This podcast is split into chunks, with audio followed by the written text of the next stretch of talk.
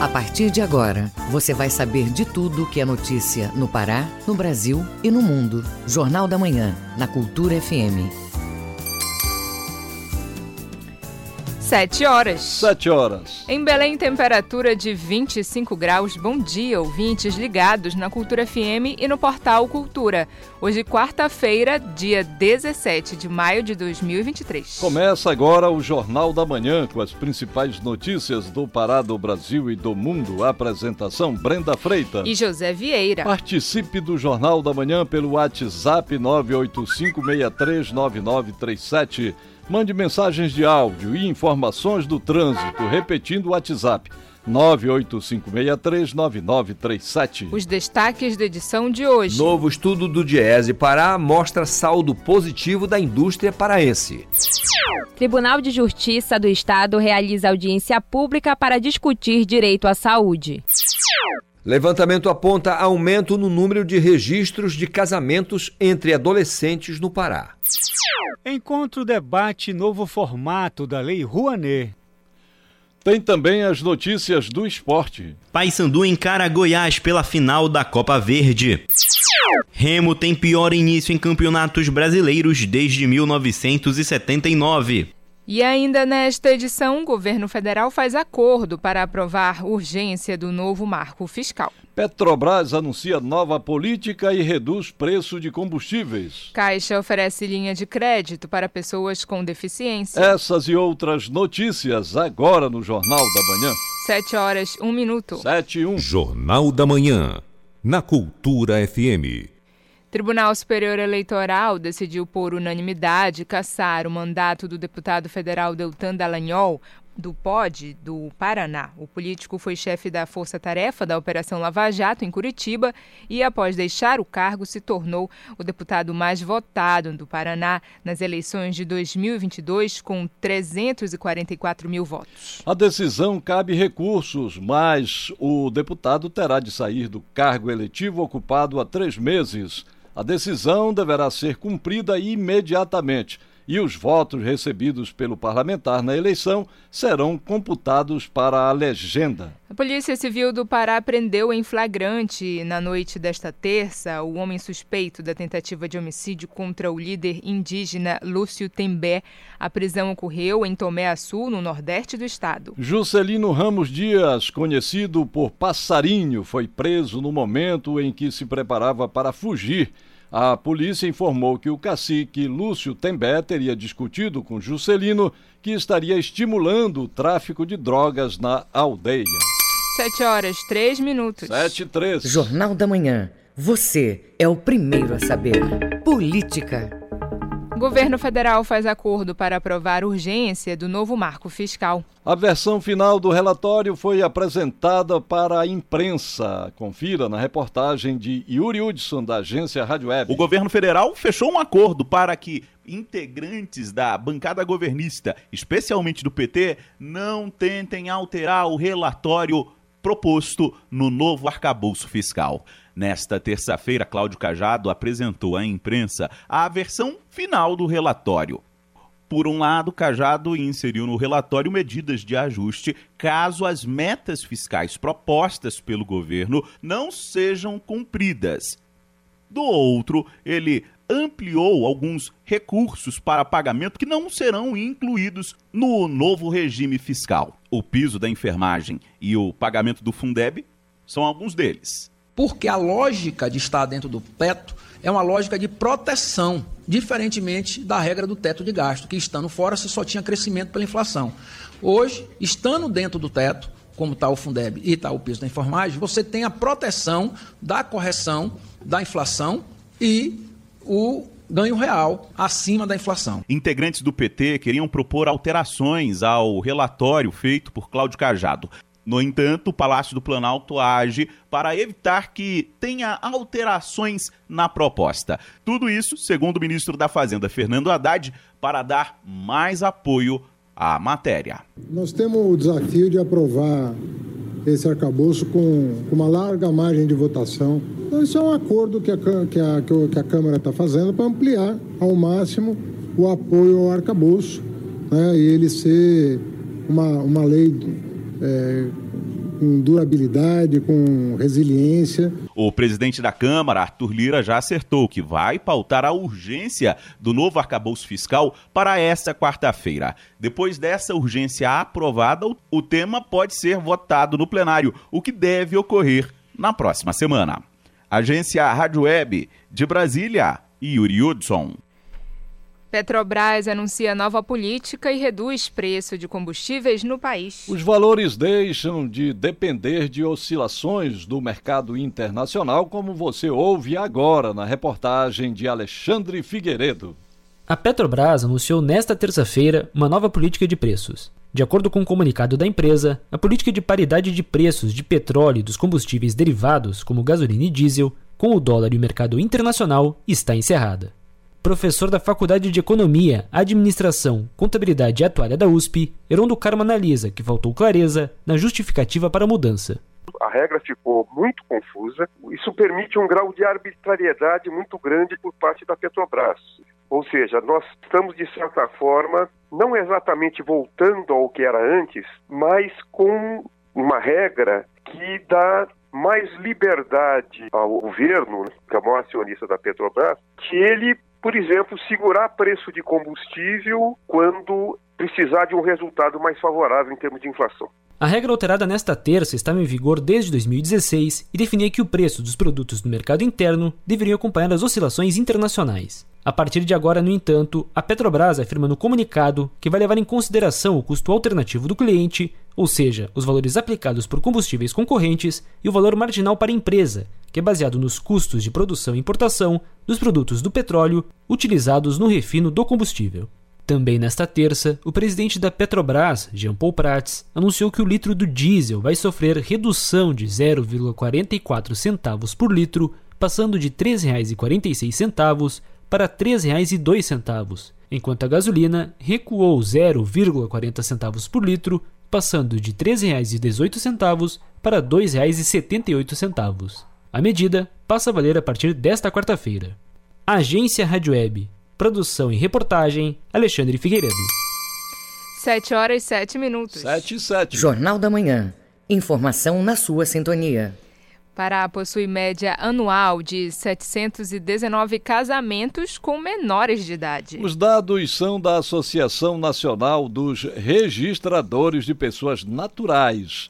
Acompanhe os detalhes na reportagem de Isidoro Calixto. Quando o assunto é casamento envolvendo adolescentes, o Pará tem média anual de 719 enlaces. O levantamento completo engloba todos os tipos de matrimônios nesta faixa etária, feito pela Central de Informações do Registro Civil, CRC Nacional, plataforma de dados administrada pela Associação Nacional dos Registradores de Pessoas Naturais, ARPEM Brasil, que reúne os dados de nascimento, casamentos e óbitos dos 7.761 cartórios de registro civil do Brasil. Conrado Rezende, diretor da Associação dos Notários e Registradores do Pará, explica. Há uma diferença entre a maioridade civil, que é atingida aos 18 anos, e a idade núbio, que é o que a lei prevê hoje no Brasil para que a pessoa possa casar. É sobre o casamento homoafetivos de menores, é, do, é, de um espaço de tempo de 2018 até março de 2023,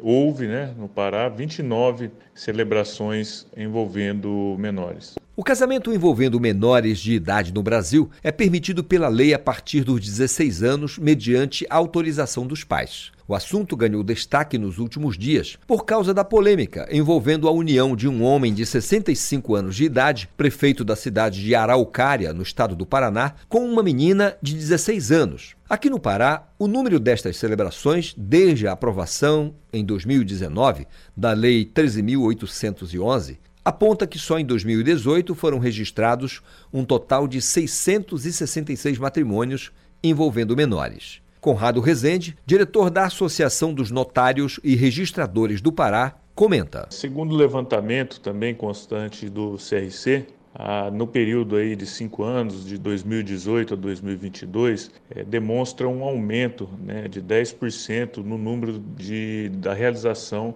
dessas celebrações é, de pessoas em, de, de menores, né, em idade núbio, entre 16 e 18 anos. Antes dessa idade, antes da idade núbio, antes dos 16 anos completos, não se pode casar, não se tem mais qualquer possibilidade do menor de 16 anos de é, celebrar o casamento. Então a lei é bem clara, ela fala que não será permitido em qualquer caso o casamento de quem não atingiu a idade, a idade núbio, que é o que prevê o artigo 1520 do, do Código Civil. No estado do Pará, no período de 2018 a março de 2023, foram registrados 88 casamentos onde ambos os cônjuges são menores. Também neste período, isto é, de 2018 a março deste ano, foram realizados 117 uniões onde as mulheres são maiores de idade e os homens menores de 18 anos. Isidoro Calixto para o Jornal da Manhã. Cadeia produtiva do cupuaçu apresenta benefícios econômicos no território paraense. Exatamente, Brenda. E com apoio técnico e estatal, o fruto tem apresentado cada vez mais melhores resultados. A reportagem é de Cláudio Lobato. Eu não planto cupuaçu sozinho, eu sempre tenho ele no sistema agroflorestal. Então eu tenho diversas experiências aqui com cupuaçu com outro tipo de cultura. Eu tenho cupuaçu com açaí, eu tenho cupuaçu com pupunha, eu tenho cupuaçu com outros tipos de cultura. E aí no meio vem a castanha, vem andiroba, tem é, outras espécies madeireiras, como a quaruba, como o pau d'arco. O que o fruticultor Elias Kempner descreve é um método de plantio conhecido como sistema agroflorestal. A tecnologia consiste em plantar mais de uma espécie de árvores no mesmo espaço, se beneficiando do sombreamento e melhor nutrição das plantas consorciadas.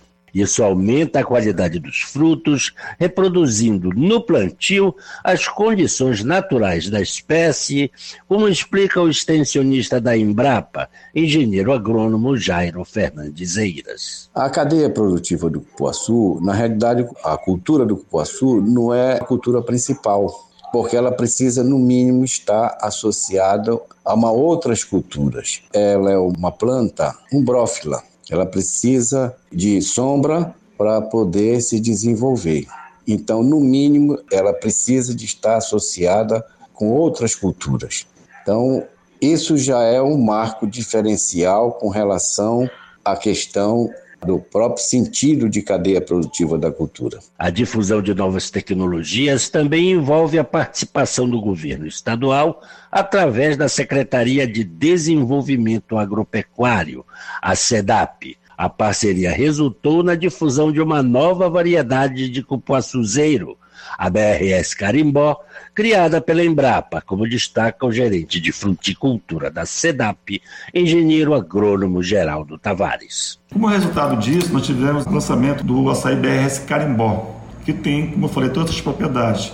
É, menor acidez, alta produtividade né, e pequeno porte nos primeiros anos para você fazer a colheita. Então, ela, ela, tem uma série de vantagens em relação mesmo ao, ao cupuaçu é, espontâneo na natureza. E esse ano mesmo a Embrapa lançou mais seis clones com existência, a principal doença do, da, da cultura que se chama vassoura de bruxa. Os números da produção estadual do cupuaçu não deixam dúvidas. A produtividade da área plantada, que era de 3.223 quilos por hectare, subiu para 3.227 em 2020, apesar da área plantada ter sido menor nesse mesmo período. Então, não estamos fazendo nenhum trocadilho quando dizemos que o Pará está colhendo os frutos da pesquisa e a adoção de novas tecnologias no campo. Cláudio Lobato, para o Jornal da Manhã. 7 horas 14 minutos. 7 e 14. Ouça a seguir no Jornal da Manhã. Hoje é o Dia Mundial da Hipertensão. Cultura FM, aqui você ouve primeiro. A gente volta já. Estamos apresentando Jornal da Manhã. Claro que é Rock apresenta Os Paralamas do Sucesso e Frejá. Ela é puro. Dia 2 de junho, no Hangar. Imperdível. Os Paralamas do Sucesso, Frejá e muito mais. Dia 2 de junho, no Hangar. Cuide bem do seu amor. Ingressos, bilheteria digital. Apoio Rádio Cultura. O aliciamento de crianças e adolescentes na internet é feito por meio de perfis falsos e técnicas sedutoras na intenção de conseguir imagens para fins sexuais. Nunca deixe a criança com acesso livre à internet. Supervisionar é proteger. Cultura, rede de comunicação em defesa dos direitos da criança e do adolescente. Cultura FM. Aqui você ouve música paraense. Salundu dança banguê da cachoeira, dança no rio Campina Verde do Arari. Do Chipaiá eu venho do Retiro Grande. Música brasileira. Balança pena, balança sem parar, arrasta a sandália. Cultura FM 93,7. Balança pena. Olha o trava-língua! Olha o trava-língua. Olha o trava-língua! Casa suja, chão sujo.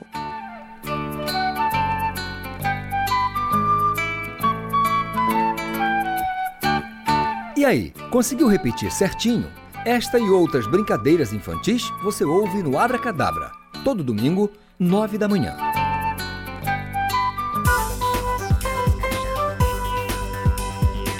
Voltamos a apresentar Jornal da Manhã.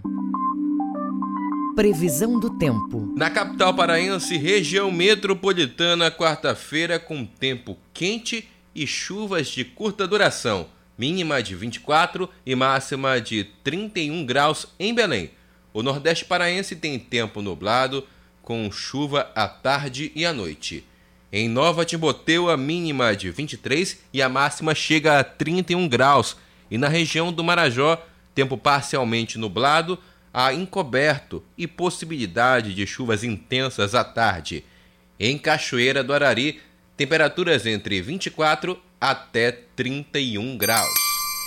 7 horas 17 minutos. 7 e 17. Jornal da Manhã. Aqui na Cultura FM. O Pará é notícia. Em uma parceria do governo do Pará com a mineradora Vale e com a prefeitura de Cametá, na região de integração Tocantins, a usina da Paz Cametá teve as obras iniciadas. Esta vai ser a 13ª Uzi Paz construída no estado e deve beneficiar moradores de toda a região. Vamos ouvir o governador. Hoje é um momento muito especial, iniciando as obras da usina da Paz Cametá, fruto da parceria com a prefeitura.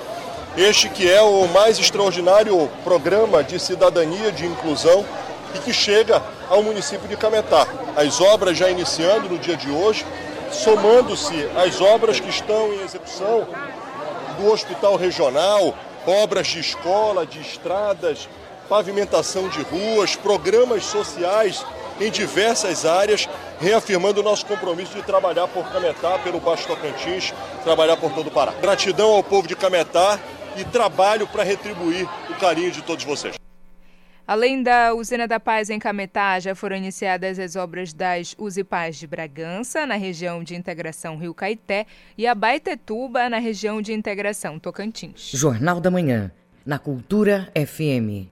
Justiça concede liminar e suspende processo de licitação para a escolha de empresas que vão operar o transporte coletivo em Santarém. Uma empresa com sede em Manaus entrou com a ação. Os detalhes com Miguel Oliveira. Bom dia, Miguel. Bom dia, ouvintes da Cultura FM. Falamos de Santarém nesta quarta-feira. Por decisão do desembargador Luiz Neto, a abertura das propostas financeiras da licitação da Prefeitura de Santarém para escolher as empresas que iriam operar o transporte coletivo no município foi suspensa logo após a abertura do pregão, realizado ontem na Secretaria Municipal de Trânsito e Mobilidade.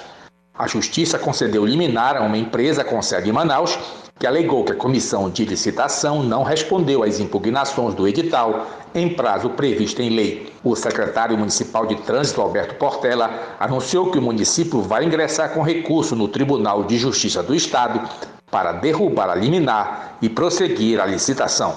Então, estamos trabalhando com a nossa Procuradoria-Geral do município para reverter essa situação no mais breve prazo possível, porque é um anseio da população, transporte público licitado, regulado, para que a gente possa ter mais qualidade e cobrar um pouco mais, né, para que a população possa. É a população que ganha mais com isso. Então, estamos já recorrendo e pedimos a Deus que Ele nos ajude e que a situação passe logo e seja logo resolvida e a gente retome o certame. Essa é a quarta tentativa da Prefeitura licitar o transporte coletivo em Santarém. Nas anteriores, as licitações também foram suspensas ou anuladas pela Justiça ou pelo Tribunal de Contas dos municípios. Eu volto aos estúdios do Jornal da Manhã com José Vieira e Brenda Freitas. Muito obrigada, Miguel. Bom dia e bom trabalho. 7 horas, 20 minutos. 7 e 20. Jornal da Manhã, na Cultura FM. Terreno onde vai ser construída a segunda ponte sobre o rio Itacaiunas começa a ser preparado em Marabá. Esta e outras notícias você acompanha agora no Giro do Interior com Bruno Barbosa. As máquinas da Secretaria Municipal de Viação e Obras Públicas, CEVOP, iniciaram o serviço de limpeza da área onde vai ser construída uma das cabeceiras da nova ponte. A área está localizada na margem esquerda do rio, seguindo pela Avenida 2000, que liga o bairro Novo Horizonte até o bairro Vale do Itacaiunas. O objetivo é preparar o local para que as empresas construam o canteiro de obras e possam executar a primeira etapa dos trabalhos que estão a cargo do consórcio Itacaiunas. No Nordeste Paraense, a Polícia Rodoviária Federal apreendeu cerca de 33 quilos de pasta base de cocaína durante fiscalização no quilômetro 53 da BR-316 em Castanhal. A abordagem de rotina foi feita na última segunda-feira. Durante os procedimentos de identificação veicular, os policiais verificaram uma embalagem colorida no painel. Na checagem do conteúdo da embalagem, a equipe encontrou a pasta base de cocaína. Vários outros tabletes da droga foram encontrados dentro do carro. O condutor, nascido em Bragança, foi preso e encaminhado à Delegacia de Polícia Civil de Castanhal, em tese, pelo crime de tráfico de drogas. A ação teve o apoio do Comando de Policiamento Regional da Polícia Militar do Pará. Segundo a PRF, a apreensão causou um prejuízo no crime organizado de mais ou menos 3 milhões 960 mil reais. No sul do Pará vai ser entregue amanhã a Feira Municipal Eustáquio José dos Santos, em Xinguara. As obras de reconstrução foram executadas por meio de convênio entre a Prefeitura e a Secretaria Estadual de Desenvolvimento Urbano e Obras Públicas, SEDOP. Agora, feirantes e consumidores têm um espaço mais estruturado para a garantia da segurança alimentar. O espaço tem quase 7 mil metros quadrados para o pleno funcionamento de 160 bancadas e 44 boxes. Uma praça de alimentação, playground, área ao ar livre e estacionamento também foram construídos. O investimento de cerca de 4 milhões de reais vai contribuir com o escoamento da produção da agricultura familiar do município e região. Bruno Barbosa para o Jornal da Manhã. Hoje é o Dia Mundial da Hipertensão. Brenda, uma dos, um dos quadros clínicos que mais causam doenças cardiovasculares nas Américas. A Organização Pan-Americana da Saúde faz o alerta e recomenda atenção para as causas, prevenção e tratamento da hipertensão. Vieira, ouça na reportagem de Marcos Aleixo. Hoje é comemorado o Dia Mundial da Hipertensão. A data serve para alertar a população sobre os riscos, prevenção e tratamento dessa doença. Segundo a Organização Pan-Americana da Saúde, OPAS, e a Organização Mundial da Saúde, OMS, as doenças cardiovasculares, DCV, são a principal causa de morte nas Américas e a hipertensão arterial é responsável por mais de 50% destas doenças. Mais de um quarto das mulheres adultas e quatro em cada dez homens adultos têm hipertensão no continente americano. E tanto o diagnóstico quanto o tratamento e o controle têm sido ineficazes.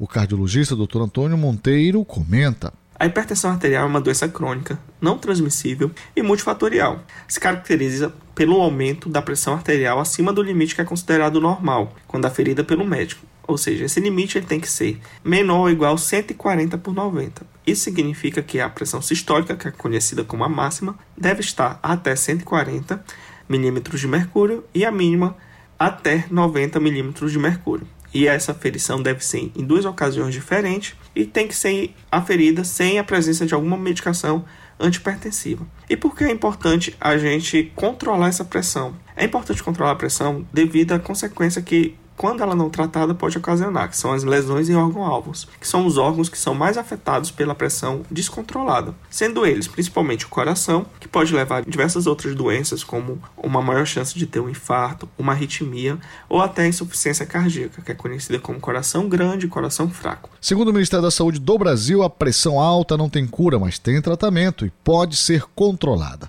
Somente o médico poderá determinar o melhor método para cada paciente, mas além dos medicamentos disponíveis atualmente, é imprescindível adotar um estilo de vida saudável, manter o peso adequado, se necessário, mudando hábitos alimentares. Não abusar do sal, utilizar outros temperos que ressaltam o sabor dos alimentos, praticar atividade física regular, aproveitar momentos de lazer, abandonar o fumo, moderar o consumo de álcool, evitar alimentos gordurosos e controlar o diabetes. Para quem tem um histórico familiar elevado de hipertensos, os riscos são maiores. O cardiologista Antônio Monteiro faz o alerta e recomenda os procedimentos corretos. A pessoa ela deve ter uma mudança de hábitos de uma forma geral, fazendo com que tenha uma atividade física presente, uma melhor alimentação, sendo ela mais saudável, menos rica em sódio e também menos rica em gordura, carboidrato e mais rica em proteína, em vegetais, em, em frutas, diminuir o excesso de consumo de bebida alcoólica, evitar e cessar o tabagismo, diminuir o consumo de álcool e outras bebidas destiladas, fazendo com que tenha uma melhor qualidade de vida. O fator de risco familiar a gente não consegue mudar, mas a gente consegue ter uma, um melhor controle, fazendo com que quando você sabe que seu pai ou sua mãe ou algum irmão tem uma pressão arterial, sua chance é maior de desenvolver essa pressão arterial, então essas pessoas devem estar mais atentas e com melhor acompanhamento médico. É considerado hipertenso quem apresenta sistematicamente pressão igual ou superior 14 por 90 ou 14 por 9. Marcos Alixo para o Jornal da Manhã. Vamos acompanhar agora as informações em destaque nos noticiários internacionais com Ana Tereza Brasil. O Mundo é Notícia. O ciclone Mocha, que atingiu Mianmar no final de semana, deixou mais de 80 mortos, segundo o último balanço divulgado nesta terça-feira pelas autoridades locais, no momento em que a população tenta reconstruir suas casas e aguarda a chegada de ajuda. O ciclone atingiu a costa do país no domingo com ventos de até 195 km por hora, derrubando postes de energia elétrica e destruindo barcos de pesca. Pelo menos 46 pessoas morreram nas aldeias de Bumá e nas proximidades de Kaundokar, no estado de Rakhine. Treze pessoas também morreram quando um mosteiro desabou em um vilarejo e uma mulher morreu quando um prédio desabou em uma comunidade vizinha. O número de vítimas deve aumentar, pois mais de 100 pessoas ainda estão desaparecidas, segundo lideranças locais na cidade de Bumá. O ciclone Mocha é o mais poderoso a atingir a área em uma década, arrancando árvores e cortando as comunicações na maior parte do estado de Rakhine. A Ucrânia reivindicou nesta terça-feira avanços territoriais frente aos russos, perto da cidade devastada de Barmut, epicentro dos combates, após repelir uma onda de mísseis disparados por Moscou durante a noite e na véspera da visita de um enviado chinês a Kiev. A Rússia enfrenta há vários dias um contra-ataque ucraniano em seus flancos em Bakhmut, cidade que controla em mais de 90%, apesar das crescentes tensões entre o exército e o grupo paramilitar Wagner. A vice-ministra ucraniana da Defesa, Gana Maliar, afirmou em um comunicado publicado nas redes sociais que nos últimos dias as tropas da Ucrânia liberaram aproximadamente 20 quilômetros quadrados ao norte e ao sul da periferia de Barmut. No entanto, apontou que os russos continuam avançando dentro da própria cidade. Com informações da agência France Press, Ana Tereza Brasil para o Jornal da Manhã. 7 horas 29 minutos. 7 e 29. Ouça a seguir no Jornal da Manhã. Paysandu encara Goiás pela final da Copa Verde. É daqui a pouco na Cultura FM. Não saia daí, a gente volta já. Estamos apresentando Jornal da Manhã.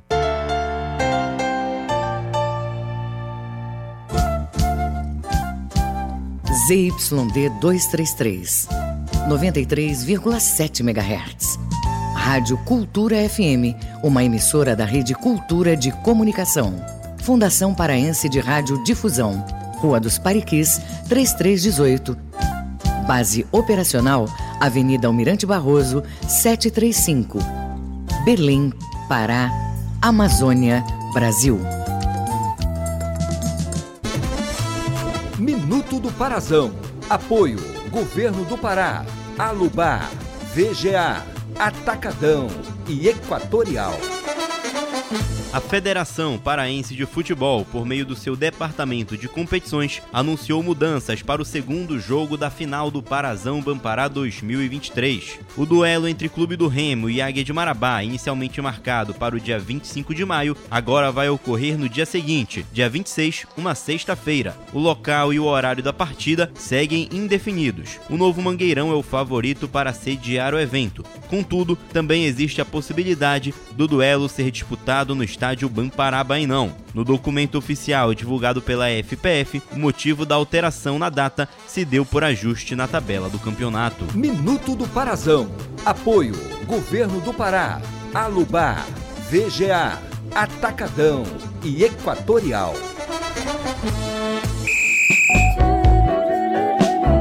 Cultura FM. Aqui você ouve música paraense.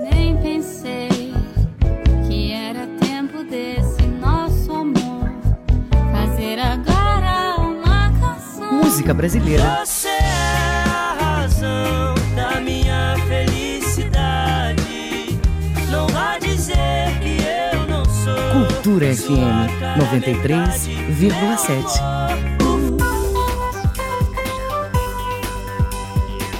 Voltamos a apresentar Jornal da Manhã. Tábuas de Marés. Em Belém, maré seca às 5 e meia da tarde e maré cheia às 10 e 15 da noite.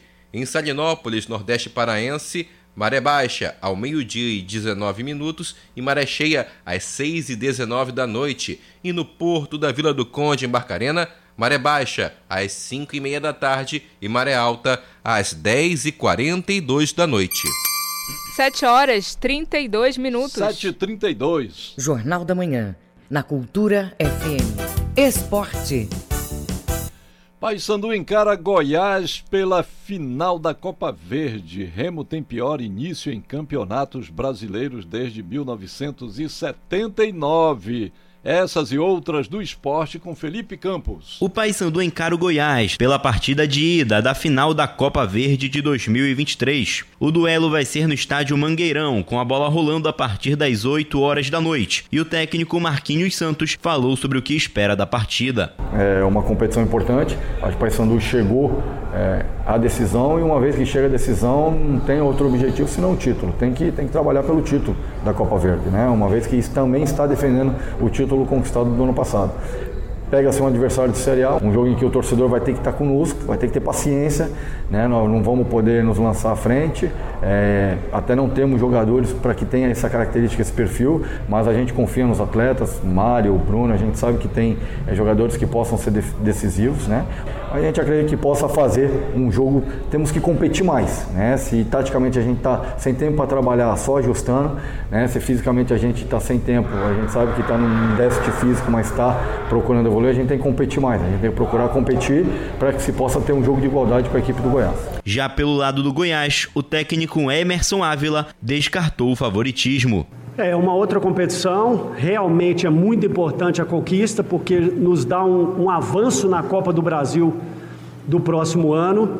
A gente não pode pensar de maneira alguma que por estarmos na Série A e a equipe do Paysandu não está, que isso já é uma, algum tipo de vantagem nossa, muito antes pelo contrário, temos que respeitar muito a equipe do, do Paysandu. Eu conheço o treinador, sei que é um, um excelente estrategista e temos que encarar esses dois jogos como algo de extrema responsabilidade para nós. Né? Temos que ir em busca de um bom resultado no primeiro jogo, mas vamos em busca do título, né? Na história, Paysandu e Goiás se enfrentaram em 22 oportunidades, com 11 vitórias do Esmeraldino, 6 empates e 5 triunfos do Papão. A partida vai ter transmissão ao vivo para todo o país pela TV Cultura do Pará, em parceria com a TV Brasil. O Clube do Remo tem seu pior início em campeonatos brasileiros desde 1979, quando também foi derrotado nas três primeiras partidas daquele ano. Em 2023, os azulinos foram derrotados pelo São Bernardo fora de casa e para Botafogo da Paraíba e Amazonas em Belém. Agora, a equipe precisa corrigir os erros e mudar a chave, como disse o atacante Jean Silva. É, não tem como esquecer, né? Nosso início foi tão um pouco abaixo, a gente oscilou, mas a gente tem que fazer essa virada de chave, que a gente sabe a importância desse do bicampeonato para o clube, para a gente. Então a gente tem esses dias para trabalhar, a gente vai procurar absorver tudo que o professor tem para nos dizer, que a gente vai enfrentar uma grande equipe. E quando se enfrenta grandes equipes, a gente tem que estar tá concentrado e voltar a desempenhar nosso melhor futebol. O próximo jogo do Leão é nesta quinta-feira contra o Águia pela final do Parazão Bampará 2023. Além disso, a FPF divulgou que a partida de volta entre as equipes teve a data alterada do dia 25 para o dia 26 de maio, sexta-feira. Estão abertas as inscrições para a corrida ciclista em Juruti, que faz parte da programação do mês Maio Amarelo, no município que fica localizado no oeste do estado. A programação vai ser realizada no dia 28 de maio, com a prova tendo a largada às 8 horas da manhã em frente à Prefeitura Municipal. As inscrições para as categorias amador masculino e feminino seguem abertas até o dia 26 de maio e podem ser feitas no Departamento Municipal de Trânsito de segunda a sexta-feira, das 8 horas da manhã às 2 da tarde. Com supervisão do jornalista Felipe Feitosa, Felipe Campos para o Jornal da Manhã. 7 horas 36 minutos. 7h36. Jornal da Manhã. Informação na sua sintonia. A Copa Verde é a primeira competição carbono zero do futebol brasileiro. O jogo de ida da final do campeonato ocorre hoje com transmissão exclusiva pela TV Cultura do Pará e TV Brasil, a partir das 8 da noite. Confira os detalhes com Pedro Ribeiro. A Confederação Brasileira de Futebol, desde 2017, apoia a gestão solidária de resíduos recicláveis na Copa Verde tanto em jogos da seleção de futebol masculina quanto em finais de campeonatos. Com o intuito de sensibilizar o torcedor, a educação ambiental da CBF reconhece e remunera os catadores pelos serviços de coleta, triagem e destinação dos resíduos recicláveis. O diretor de esporte da Cultura Rede de Comunicação, Valmir Rodrigues, explica a proposta sustentável da Copa Verde para os telespectadores. Sobretudo a proposta da CBF, quando criou a Copa Verde, que é a história do carbono zero, a preservação, o meio ambiente, a competição sustentável, é exatamente levar isso também, mostrar aos telespectadores para que serve a Copa Verde. E, claro, sobretudo para mostrar a força do nosso futebol. A Copa Verde, na décima edição, é a primeira competição carbono zero do futebol brasileiro. Hoje, a partida de ida da final da Copa Verde vai ser transmitida com exclusividade pela TV Brasil e TV Cultura do Pará. O duelo vai ocorrer no Mangueirão e o jogo de volta vai ocorrer no dia 31 deste mês. Valmir Rodrigues, diretor de esporte da Cultura Rede de Comunicação, conta mais detalhes do jogo e faz um convite ao público um trabalho bem interessante que a TV Cultura do Pará, em parceria com a TV Brasil, vai fazer de mostrar as finais da Copa Verde, já começando nesta quarta-feira, e o jogo da volta no dia 31, o jogo em Goiás. Todos os dois jogos serão acompanhados aqui pela TV Cultura do Pará. Convidamos, né, desde já, o nosso ouvinte telespectador para acompanhar, que eu tenho certeza que vai ser uma grande cobertura. Com supervisão da jornalista Tamires Nicolau, Pedro Ribeiro para o Jornal da Manhã. Jornal da Manhã, aqui na Cultura FM. Os números da economia. Setor da indústria no Pará volta a gerar novos postos de trabalho. Os dados são do Diese Pará. As informações de Isidoro Calixto. O novo estudo foi produzido pelo Diese Pará com base nos dados do Ministério do Trabalho e mostra que no mês de março deste ano, no comparativo entre admitidos e desligados, o setor da indústria aqui do estado voltou a gerar novos postos de trabalhos. Com este novo resultado, no balanço acumulado do primeiro trimestre deste ano, a indústria paraense já admitiu um total de 13.714 trabalhadores. Everson Costa, supervisor técnico do Diese Pará, explica. A nossa indústria paraense abriu o primeiro mês do ano, janeiro, perdendo empregos. Em fevereiro, nós tivemos um saldo positivo. Agora, no mês de março, também, e, consequentemente, a indústria no Pará encerra então esse primeiro trimestre de maneira positiva, em que pese as dificuldades conjunturais ainda vividas, não só pelo Pará, mas também pelo conjunto brasileiro, até em função do crédito, da demanda, mas se olharmos atentamente esses dados e buscarmos ali olhar os subsetores da nossa indústria, chama atenção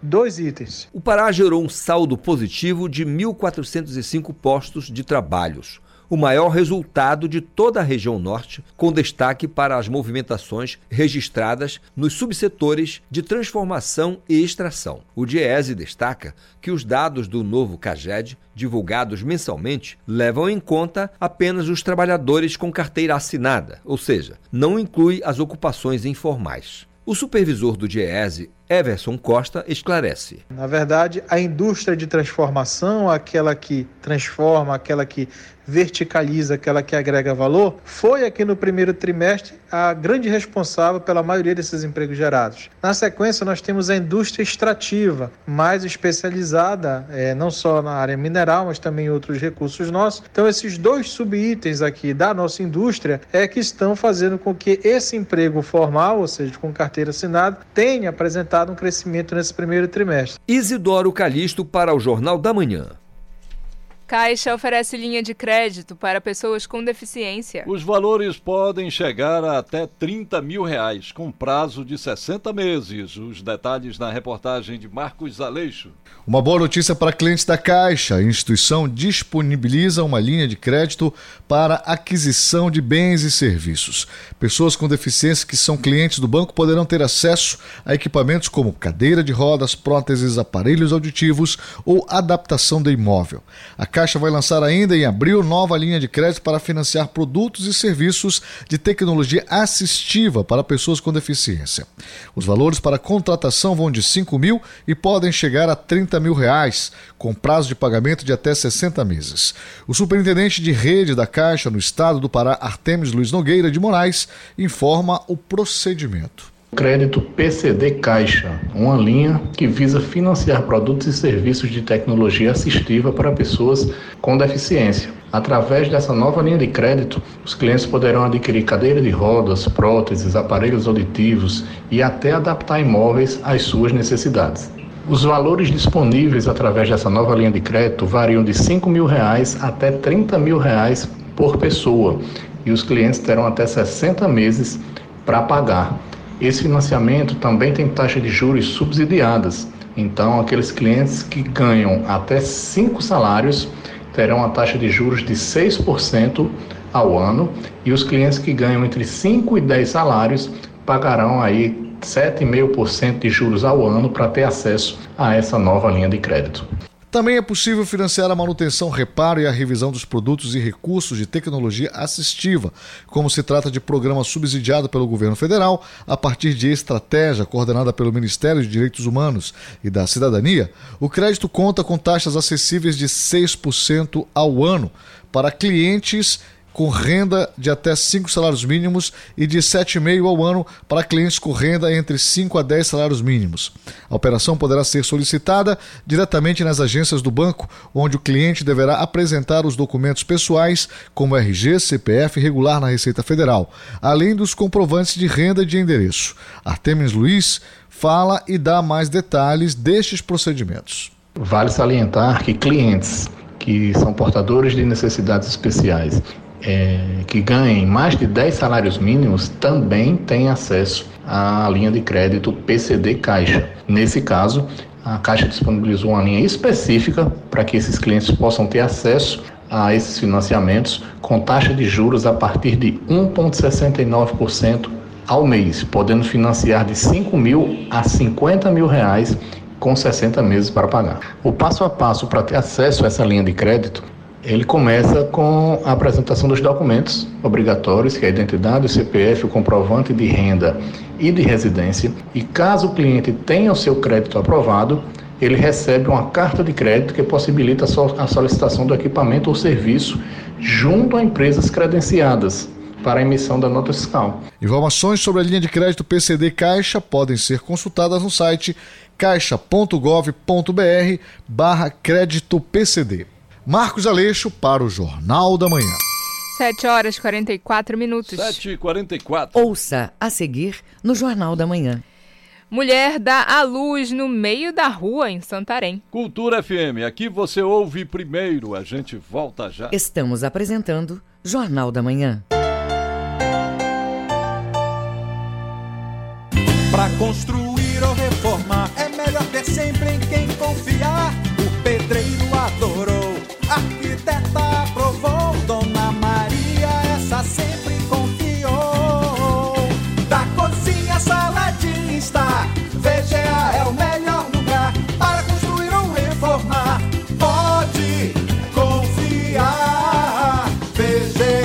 VGA Casa e Construção, Domingos Marreiros, entre 14 e Castelo. Os abusos emocionais em crianças são mais difíceis de identificar porque as vítimas não têm maturidade emocional para entender e não conseguem contar o que estão sofrendo. Nunca deixe a criança com acesso livre à internet. Supervisionar é proteger. Cultura, rede de comunicação em defesa dos direitos da criança. Tua voz parece doce. Cultura FM. Aqui você ouve música paraense. É fatal, me perco de mim. Em mil devaneios fazendo assim, achando que um dia vais mudar. Música brasileira.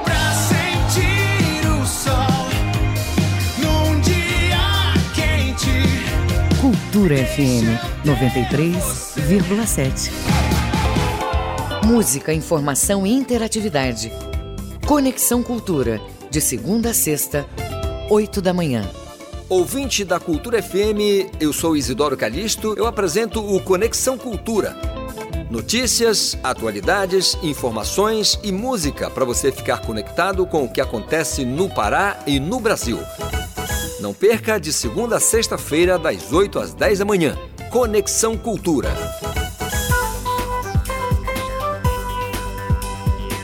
Voltamos a apresentar Jornal da Manhã. Previsão do tempo. No oeste paraense, tempo parcialmente nublado, com chuvas em pontos isolados, em placas mínima de 23, máxima de 29 graus. O sudoeste paraense tem tempo instável, com chuvas no decorrer do dia. Em Anapu, mínima de 23, máxima de 30 graus. E no sudeste paraense, chuva leve a moderada ao longo da quarta-feira. Em Curionópolis, mínima de 22 e máxima de 29 graus. 7 horas e 47 minutos. 7 e 47. Jornal da Manhã. Você é o primeiro a saber. Tribunal de Justiça do Pará realizou audiência pública para discutir a legislação sobre o direito à saúde. O encontro também serviu como preparação para a Jornada de Direito em Saúde, que vai ocorrer em Cuiabá em junho.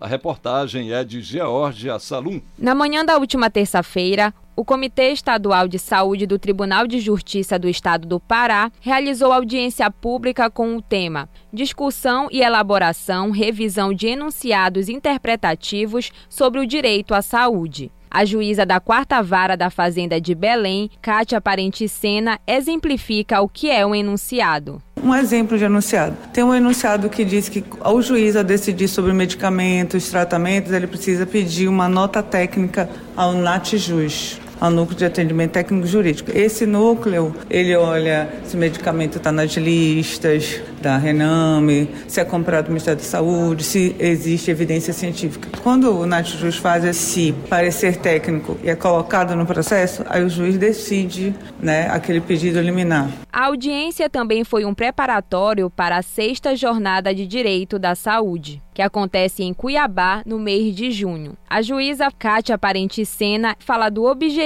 da audiência. O intuito hoje é que a gente fale sobre os enunciados e que os juízes atentam quando vão fazer as decisões judiciais, a tomada de decisão judicial, que são 103, né? E ver se tem algo a modificar, se algo a acrescentar. Foram convocados a participar da audiência os membros do Comitê Estadual de Saúde do Pará e todos aqueles que atuam na área de saúde pública ou suplementar. A programação também foi aberta ao público. Georgia Salum para o Jornal da Manhã. Encontro debate novo, novo formato da Lei Rouanet. O evento é promovido pelo Ministério da Cultura em parceria com o governo do Pará por meio da Secult. Acompanhe na reportagem de Marcelo Alencar. A reunião entre gestores e criadores permitiu uma escuta para avaliação, tirar dúvidas e verificar possíveis reparos da nova legislação de fomento à cultura, além de outras ações ligadas às leis de incentivo. A gestão compartilhada do sistema estão entre as metas do setor cultural. O secretário de Economia Criativa e Fomento Cultural do Ministério da Cultura, Enilton Menezes detalha o processo. Essa legislação foi feita a partir de uma escuta nacional que fizemos, mas por consulta remota. Agora, depois da legislação publicada, nós vamos circular o país. Já fizemos Rio de Janeiro e São Paulo. O primeiro estado fora do Centro-Sul é o estado do Pará, onde a gente vem fazer essa escuta, vem, vem retroalimentar esse processo porque a gente acha que política pública de cultura só se faz de forma coletiva. Essa coletividade que a gente vem ouvir aqui no Pará. A Lei Rouanet é um instrumento de benefício mútuo. O produtor recebe o financiamento para o projeto. Por outro lado, o empresário tem a redução fiscal e a divulgação do nome do estabelecimento. O Ministério da Cultura também está lançando duas novas leis a Paulo Gustavo e a Aldir Blanc, que disponibiliza na área da cultura 6 bilhões e 800 milhões de reais. Investimento que vai ser repassado para os municípios. A secretária de Estado de Cultura, Úrsula Vidal, explica a importância do encontro. Esse evento reafirma essa atenção que o Ministério da Cultura, que o governo federal vem dando ao desenvolvimento da produção cultural, da economia da cultura e da arte na Amazônia. Nós vamos ter uma Lei Rouanet esse ano e a partir deste ano, é, corrigindo assimetrias históricas. Nós historicamente acessávamos menos de 2% de todos os projetos patrocinados, menos de 2% vinham da região norte. Então nós estamos aqui para explicar explicar, o nosso secretário Enilton está aqui para explicar à população, aos produtores culturais, aos patrocinadores, o que muda, o que facilita com essa lei e reafirmar esse compromisso do Ministério da Cultura em trazer recursos da Lei Rouanet do patrocínio cultural para a nossa região norte. O Instituto Paraense de Educação e Arte, IPARTE, localizado em Marituba, região metropolitana de Belém, é um dos beneficiados por meio da Lei Rouanet. A gestora e fundadora da instituição, Kátia Lazera, faz uma avaliação do cenário para o setor a partir da reunião. Ele é de suma importância para todas as OSCs, principalmente aqui no, no Pará. Não digo só em Belém, Marituba, mas no Pará como um todo. Ele vai tirar dúvidas, ele vai nos orientar como devemos fazer um projeto, o que, que nós temos que ter atenção no projeto, a prestação de contas do projeto, ou seja, para que nós tenhamos investimento do governo federal através da lei de incentivo da cultura, nós temos que ter conhecimento do que está acontecendo para fazer um bom é, projeto. O projeto pretende realizar quatro encontros por mês. A partir de junho, vão ocorrer novos encontros em outras cidades. Marcelo Alencar, para o Jornal da Manhã. E no oeste do Pará, uma mulher entrou em trabalho de parto e acabou tendo o filho no meio da rua. O fato ocorreu próximo ao Hospital Municipal de Santarém, como nos conta o correspondente Miguel Oliveira. A menos de 50 metros de um leito de maternidade, bem no meio da rua, em frente ao Hospital Municipal de Santarém. Este foi o local de nascimento de Joelle Sinara, filha da dona de casa Ana Suelen Mota dos Santos, que já era mãe de um adolescente de 17 anos. Após o aumento de contrações com a ajuda da mãe, Ana Suelen foi transportada até o hospital de Santarém, mas o bebê nasceu ainda na rua. Ela conta como aconteceu. Porque eu não estava sentindo muita dor, tava sentindo só umas, uma dor de cólicazinha leve, né? Aí quando começou a apertar a dor, eu vim, já vim logo pro hospital. Aí só que não deu tempo. Eu cheguei, cheguei logo, foi, foi tendo, eu, tava, eu quase estava dentro do carro. Aí eu saí de dentro do carro Aí eu disse à mãe que eu não estava mais aguentando que ela ia nascer. Aí eu peguei, aí uma moça mandou deitar e ela nasceu lá mesmo. Ana Suelen, que tem 35 anos, não vê a hora de voltar para casa com a filha no colo. Uma paz né, e uma, uma alegria, porque vendo ela linda, assim, toda, toda bonitinha, toda, que, graças a Deus, Deus livrou ela, deu, deu um bom nascimento para ela. Do, do jeito que nasceu, mas valeu. A ginecologista Mariana Neves Leite foi quem atendeu a paciente após o parto inusitado. É, eu chamei uma paciente que era a que estava na, na vez do atendimento e essa paciente falou: Não, doutora, vai ver o neném que está nascendo no corredor. Aí eu saí correndo para ver se tinha alguma criança nascendo no corredor e já me deparei com, com as enfermeiras trazendo o neném, né? Ele nasceu em frente ao hospital antes de dar entrada aqui, mas a gente ainda recebeu a mãe, verificou se a placenta é a saída da placenta e, e, fez os primeiros atendimentos, tanto da mãe quanto do bebê. Mãe e filha, que pesa 2 quilos 950 gramas, passam bem e devem ter alta ainda esta semana. De Santarém, Miguel Oliveira para o Jornal da Manhã. Companhia Paraense de Potoqueiros apresenta o espetáculo teatral Nartex. O objetivo da obra é mostrar o paraíso de verdade e quem são as pessoas recebidas nele. Os detalhes com Marcelo Alencar. O espetáculo Nartex é uma trilogia representada pela Companhia Paraense de Potoqueiros, inspirada na obra literária Divina Comédia de Dante Alighieri. O espetáculo apresenta o paraíso de verdade e as pessoas que são recebidas neles.